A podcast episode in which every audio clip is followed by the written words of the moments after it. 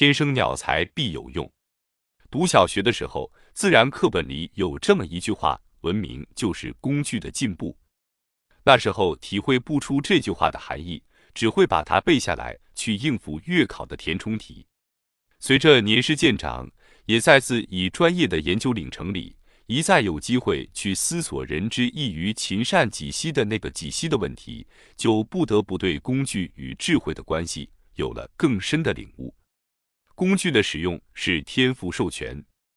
有人说，人类智慧的表现在于会使用工具，但动物界会使用现成工具的例子不胜枚举。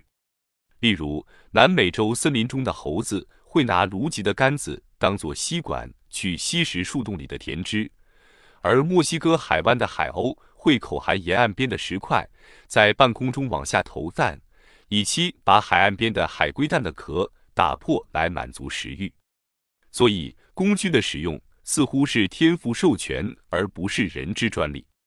又有人说，人类智慧之表现在于会制造工具。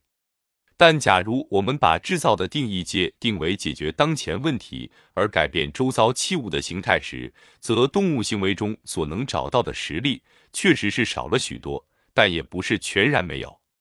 最近。日本千代是东北大学的一位朋友吉明二平教授，就给我寄来一封信，附了一系列的相片，描述的是他家门前的一群鸟吃东西的行为，可以说是天生鸟才必有用的明证。鸟类打破核桃壳的方法。吉明二平教授的家门口是一条铺上柏油的乡间小道，两旁是高大的核桃树，吸引了大批的鸟来栖息。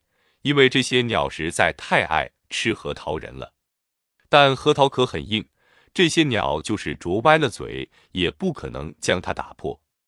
难道就眼静静的望核桃星探吗？不然，这些鸟倒也穷则变，变则通的设计出一套方法来解决当前的民生问题。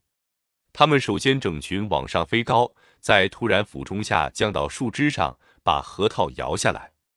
再用鸟嘴把掉在地上的一颗颗核桃咬起来，抛到柏油路上，然后就停在路两旁的电线杆上或附近人家的篱笆上，痴痴的等待。等什么呢？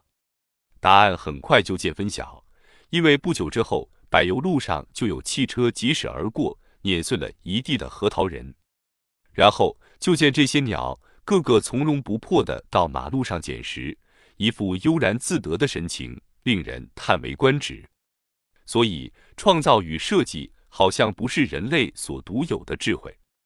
那么那个几息真是越来越稀了。有人又说，人类的智慧表现在于会借用别人的工具。但仔细一想，把自己的幼儿化装成别人幼儿的样子来让别人妈妈养的例子，在鸟类的行为中也出现过。所以只着重借这个定义，也好像不极妥当。把这些不同定义和我十岁的儿子讨论，并且如上一一举例反驳，最后再兼他的想法。